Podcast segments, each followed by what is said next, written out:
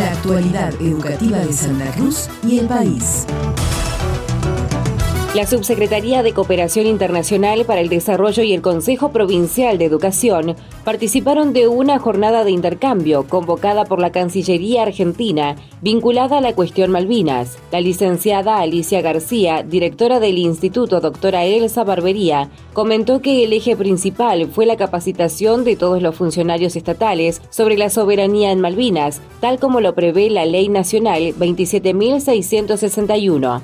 Estuvimos con la subsecretaria de Asuntos Internacionales, Ana Cortés, y la directora de Desarrollo Profesional del Consejo Provincial de Educación. Participamos de una reunión en el Ministerio de Relaciones Exteriores. Eh, en la Cancillería, en la sede de la Cancillería Argentina. La misma fue convocada por el secretario de Malvinas de Antártida, Isla del Atlántico Sur, y em, giró alrededor de la implementación en la capacitación prevista en la ley 27671, que es la ley que dispone que todos los funcionarios del Estado se capaciten en la cuestión Malvinas. Sería el modo de otras capacitaciones que ha implementado el Estado Nacional, como Ley Micaela, por ejemplo, que es una de las que es muy conocida en todo el país.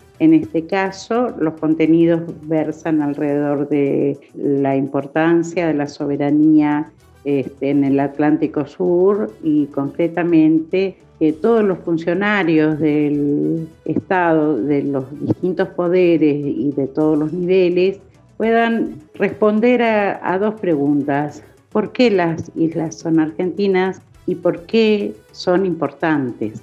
Hay una propuesta eh, con líneas generales acerca de eh, los temas a tratar en esta capacitación, que sería una capacitación obligatoria, permanente y periódica para, para dar cumplimiento a esta disposición de alcance nacional. El evento fue encabezado por el embajador Guillermo Carmona, secretario de Malvinas, Antártida y Atlántico Sur del Ministerio de Relaciones Exteriores, actividad que contó con la participación de organizaciones científicas, académicas y de la sociedad especializada en la temática Malvinas se concretó una nueva capacitación sobre el uso y manejo de lengua de señas argentinas destinada a las fuerzas policiales de la ciudad de Calita Olivia, dictado por el Coordinador Provincial de Inclusión Laboral para Personas con Discapacidad, Hugo Lizárraga, junto a José Molina, miembro de la comunidad sorda e integrante de dicha coordinación. El Consejo Provincial de Educación consolida puentes de comunicación propiciando la implementación en Santa Cruz de la utilización del lenguaje de señas, brindando capacitaciones básicas a las fuerzas policiales para que logren comunicarse con personas con discapacidad auditiva y potenciando el uso de aplicaciones y tecnología específica para una mejor comunicación.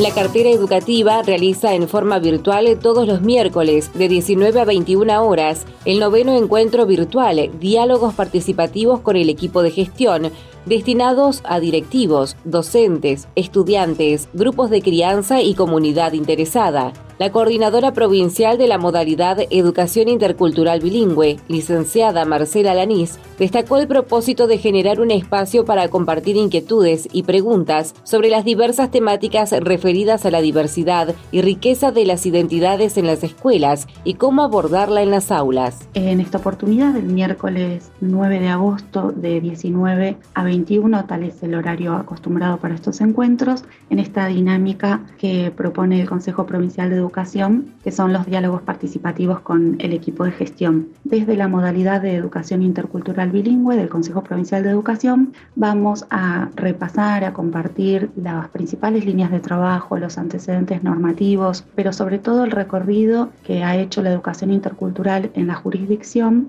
en términos de eh, la dimensión de las identidades en las escuelas. ¿no? Sabemos que, tal como el reflejo de la sociedad, tenemos aulas diversas cultural y lingüísticamente y desde la modalidad desarrollamos y elaboramos recursos para el tratamiento de fechas importantes que tienen que ver con esa diversidad, para el acompañamiento situado en casos que así lo requieran, en situaciones de bilingüismo. Trabajamos con pueblos originarios, territoriales, o sea, patagónicos, también con pueblos originarios migrantes, con la comunidad pueblo gitano. Entonces, lo que vamos a compartir es eh, la forma de llegar a esos recursos que van desde propuestas pedagógicas hasta eh, videos, láminas, juegos, eh, recursos interactivos, biblioteca digital. Bueno, entonces vamos a hacer un recorrido por todo em, ese material, vamos a hablar de la interculturalidad como perspectiva pedagógica. Así que los esperamos entonces el miércoles 9 de agosto a las 19 horas para participar y recibir el enlace a la reunión. Tienen que inscribirse en un formulario que mm, está en las, en las publicaciones de referencia. Durante el encuentro se trata el marco normativo y antecedentes de la educación intercultural en Santa Cruz y a su vez abordan las principales líneas de trabajo tales como identidades en escuela, diversidad cultural y lingüística de los pueblos originarios, patagónicos, migrantes, comunidad gitana, afrodescendencias y la interculturalidad como perspectiva pedagógica.